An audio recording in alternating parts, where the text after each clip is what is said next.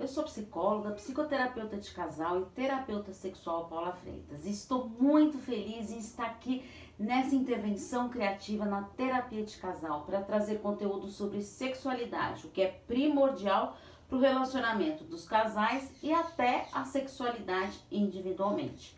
Vamos aprimorar a nossa sexualidade? Vem comigo e acompanhe esse conteúdo que eu trouxe pensando em vocês. Para falar sobre sexualidade entre os casais, é fundamental a gente entender como isso pode influenciar na qualidade dos relacionamentos. A sexualidade, ela faz parte da nossa vida, é uma dimensão humana. Ela está presente em todas as fases da nossa vida. Cada fase da nossa vida apresenta mecanismos próprios de manifestação, de significação social e de uma vivência pessoal, ou seja, a sexualidade é um processo contínuo. A sexualidade é uma parte integral da personalidade de todo ser humano. O desenvolvimento humano, ele vem junto com nossas necessidades básicas, que podem ser desejo de contato, intimidade, prazer, expressão emocional, carinho e amor. É fundamental entender que sexualidade é diferente de sexo, que é o ato sexual em si. No aspecto psicológico, a sexualidade é caracterizada por pensamentos, fantasias, atitudes e tendências. É muito importante ressaltar que a sexualidade é todo um contexto, não somente o ato sexual, mas o carinho, o beijo, o abraço, toque, a intimidade, aquelas mensagens românticas, ou seja, tudo que busque proporcionar o prazer e o bem-estar de ambos. A personalidade do casal ela é muito particular de cada casal mesmo. É como a própria relação sexual, onde tem casais que fazem com mais e outros com menos em sua frequência. Mas o que importa é a qualidade. E para se ter uma sexualidade saudável, necessita de uma boa intimidade física e principalmente psíquica, que são necessários alguns comportamentos sexuais responsáveis, como autonomia, reciprocidade, honestidade, respeito, consentimento, proteção, busca pelo prazer e bem-estar. A sexualidade envolve admiração, sentimentos de desejo e gosto pelo próprio corpo. Mas se a autoestima não estiver muito boa, com certeza refletirá na sexualidade. A saúde sexual é a experiência do processo contínuo de bem-estar físico, psicológico e sociocultural relacionado à sexualidade. É evidenciada de forma livre e responsável. São expressões de capacidades sexuais que promovem o bem-estar pessoal e harmonioso, enriquecendo a vida individual e social. Não é apenas a ausência da disfunção, doença ou enfermidade. Rosemary Basson, ela fala de, das fases da resposta sexual saudável, que inicia com o desejo, depois vai para excitação, orgasmo e resolução. Então vamos entender cada fase. O desejo acontece através da descoberta das nossas sensações, do toque, e isso independe de idade. A excitação é uma reação fisiológica ao desejo e à atração física, em que ocorrem alterações que preparam o nosso corpo para o ato sexual. O orgasmo ele traz sensações distintas nos homens e mulheres por terem corpos totalmente diferentes. É o clímax de prazer sexual, uma sensação de prazer máximo. A resolução é um estado subjetivo de bem-estar que se segue ao orgasmo, no qual predomina o relaxamento muscular. Nessa fase, a duração varia de minutos a horas. Para os homens, é um período refratário, no qual o corpo, necess... o corpo necessita estar em repouso, não querendo mais estimulação. Ou seja, esse período refratário é o tempo necessário para conseguir se excitar novamente e ter uma nova ereção após uma relação sexual. O erotismo é outro aspecto que precisamos entender melhor. Erotismo é a capacidade humana de experimentar respostas subjetivas que provocam fenômenos físicos percebidos como o desejo sexual, a excitação sexual e orgasmos igualmente identificados com o prazer sexual. É constituído nos níveis individual e social, com simbólica e significados concretos que o vinculam a outras dimensões humanas. Chegamos num ponto muito importante, a importância do diálogo sobre sexualidade entre os casais.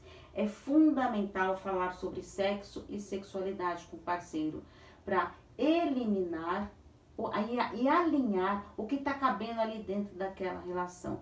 Culturalmente, as pessoas elas não foram ensinadas a falar sobre sexo e sexualidade, devido a tabus, crenças, mitos e a bagagem emocional que trazemos desde a nossa infância, ou seja, o que escutamos sobre sexo corregistrado em nossa memória. O diálogo produtivo e assertivo é a base de um relacionamento saudável. E é claro que esse diálogo deve incluir o tema da sexualidade. A intimidade sexual é fundamental para falar sem ter constrangimento do que gosta, acatando o que o outro não gosta, sem críticas o sexo faz parte do sistema do casal, ou seja, a sexualidade relacional. O casal ele transita entre o sistema de poder e limites. Assim é fundamental ter clareza dos seus gostos e preferências. Segundo Minichin, se os limites são demasiadamente tênues, impossibilitam a privacidade individual e, se forem demasiadamente rígidos, impedem que o casal se comunique e explorem um ao outro para se conhecerem. A rigidez impede que os casais explorem novas formas criativas para vivenciar a sexualidade. Se estiver desequilíbrio de poder e limites entre o casal, poderá impedir o desenvolvimento de uma relação íntima, sexy e saudável. Dentro de quatro paredes não há equilíbrio se um se sente obrigado a satisfazer os desejos e preferências do parceiro. É evidente que ambos devem estar conscientes e de comum acordo para que não haja nenhum ressentimento e frustração. Jamais faça algo que não está de acordo simplesmente para agradar o parceiro, porque assim negligenciará os seus desejos, princípios, fantasias e principalmente os seus sentimentos. Culturalmente, os homens foram ensinados e projetados para serem eficientes em tudo, inclusive no ato sexual, e não precisam de tanta coisa para ficarem excitados. Segundo Bowen, o casal ele é influenciado pela família de origem através de valores relativos a dinheiro, educação, religião, ansiedade, relações amorosas e sexuais. Tanto o homem como a mulher trazem em sua bagagem emocional muitas crenças e tabus que lhe foram ensinados lá na infância, como eu já havia dito. Para as mulheres foi ensinado a ter que se comportar, sentar direito, enfim, tantos ensinamentos que muitas vezes ficam enraizados de uma maneira distorcida. Para que o casal tenha sintonia, é fundamental trabalhar essa diferenciação pessoal, pois quando o casal ele tem um bom nível de diferenciação, haverá o estabelecimento de novos padrões que permitam e que facilitem uma maior intimidade. Outro ponto importante que não posso deixar de falar aqui é que, mesmo com desejo e excitação, uma mulher com raiva ou ressentimento pelo parceiro, ela pode rejeitar a continuidade do ciclo da resposta sexual, comprometendo a eficácia da estimulação sexual. Sendo assim, para ela é fundamental o investimento na sexualidade, ou seja, toda demonstração de afeto e carinho que ocorre durante o dia fica registrado positivamente para ela, estimulando-a cada vez mais para a relação sexual. Segundo Basson, a motivação sexual surge do desejo de ter ganhos através da proximidade emocional, um maior vínculo com o parceiro, compromisso, amor, afeição, aceitação, tolerância, intimidades não sexuais, mas que são importantes para o apetite, o desejo sexual ou a necessidade biológica de ter sexo. Assim, a mulher tem consciência da necessidade não sexual para ter sexo e com esses ganhos escolhe, escolhe experienciar a estimulação sexual. O que prejudica a sexualidade no relacionamento é que muitos casais, com o passar do tempo, vão deixando de se beijar, lembrando somente do beijo no ato sexual e com isso vão perdendo a sintonia do casal. Afinal, o beijo é o termômetro da relação, é o verdadeiro alimento da sexualidade aquece e apimenta o relacionamento. Geralmente, a falta de libido ou desejo sexual surge quando o casal está passando por alguma dificuldade de comunicação, ou seja, um problema de desejo sexual. E a mensagem, ao invés do ser o resultado da comunicação. Existem vários motivos por trás da falta de desejo, que precisa ser avaliado, observado e analisado.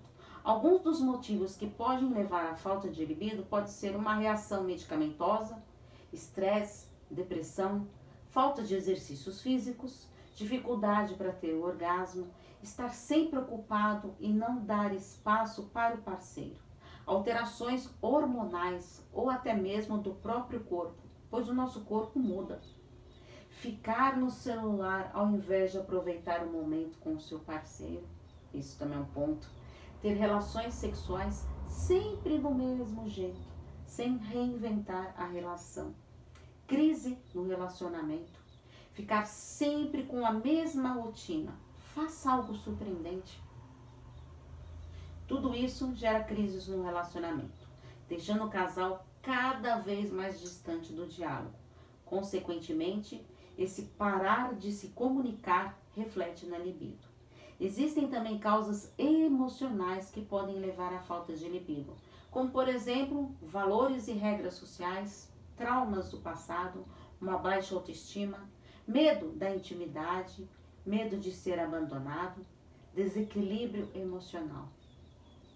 Quero ressaltar que cada caso tem seu motivo particular, por isso é fundamental a psicoterapia para entender o real motivo que levou a essa situação.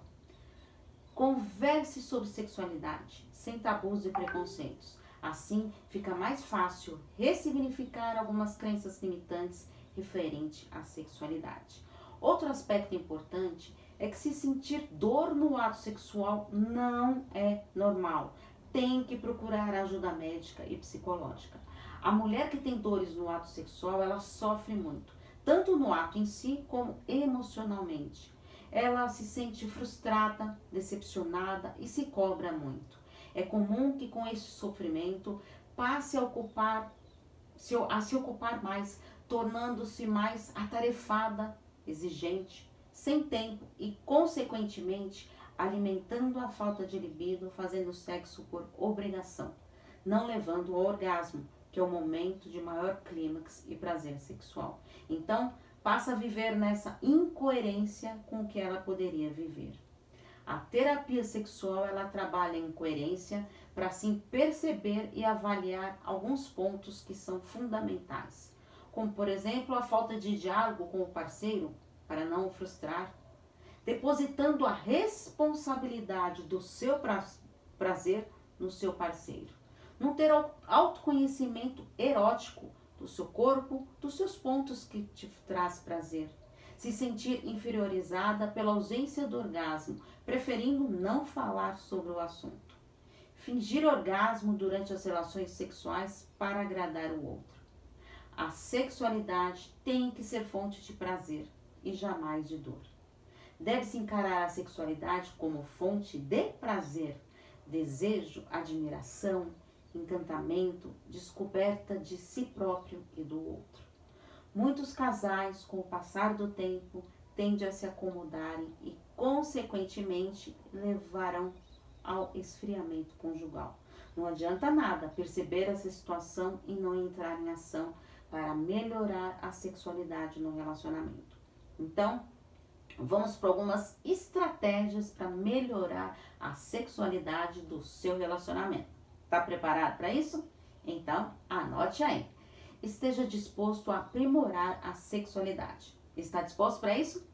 Acredite em seu potencial e tenha autoconfiança. Invista na sua autoestima. Tenha iniciativa. Não se encabule. Ouça o que o seu parceiro tem a dizer. Lembre-se que sexo não é obrigação, e sim fonte de prazer. Aprenda a falar de seus desejos e fantasias sexuais. Admire seu parceiro, mas fale a respeito dessa admiração. Namore, surpreenda, beijem-se diariamente, não somente no ato sexual. Não se prive, surpreenda. A sexualidade humana é uma energia que motiva para o amor, contato, ternura, intimidade, integra no modo como nos sentimos, movemos, tocamos e somos tocados. Influencia os pensamentos, sentimentos, ações, interações na saúde física e mental. Tendo consciência da importância da sexualidade, fica mais fácil abordar esse assunto sobre sexualidade. Então, aproprie-se da sua intimidade conjugal e tenha um ótimo diálogo. Caso não consiga ter esse diálogo, a terapia sexual é um grande instrumento para destravar este impedimento. Quer saber mais sobre sexualidade? Acompanhe o meu Instagram e o meu canal do YouTube Paula Freitas Psicóloga. Espero ter contribuído com esse conteúdo para vocês, porque afinal, quem cuida da mente, cuida da vida. Gratidão e um grande abraço. Tchau, tchau.